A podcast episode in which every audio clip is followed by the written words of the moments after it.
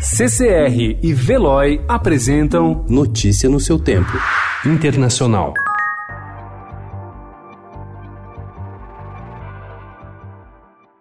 Em agosto, Donald Trump disse ao então conselheiro de Segurança Nacional da Casa Branca, John Bolton, que suspenderia a ajuda militar à Ucrânia até que o governo do país investigasse o democrata Joe Biden. A revelação é do próprio Bolton, que fez circular entre amigos o rascunho de um livro inacabado. Os trechos publicados pelo New York Times aumentaram a pressão contra Trump no Senado, que debate o impeachment do presidente.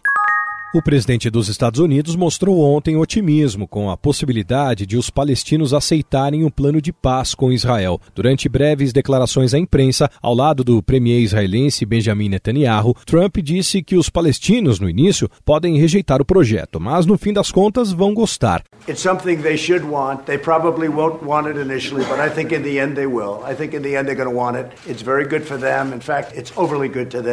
So we'll see what happens. Trump informou que revelará detalhes sobre o plano de paz para israelenses e palestinos hoje. Questionado se falou com os palestinos sobre o tema, repetiu que dará detalhes da iniciativa apenas no dia de hoje.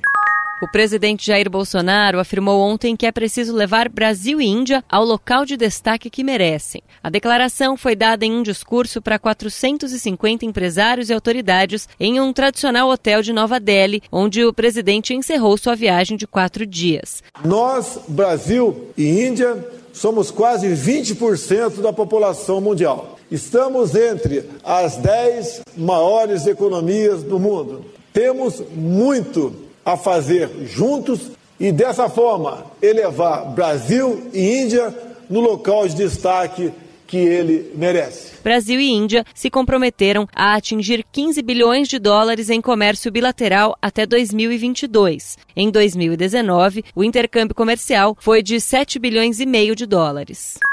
Os peruanos elegeram no domingo um novo e fragmentado Congresso, cujo controle passou do fujimorismo para forças mais alinhadas ao presidente Martim Vizcarra, segundo os primeiros resultados oficiais anunciados ontem. Se a tendência for confirmada, o fujimorismo caminha para a perda da hegemonia que mantinha desde 2016. As eleições foram convocadas por Vizcarra em setembro, quando ele fechou o Congresso, com o qual mantinha uma relação turbulenta em razão de suas ações contra a corrupção. Notícia no seu tempo. Oferecimento CCR e Veloy.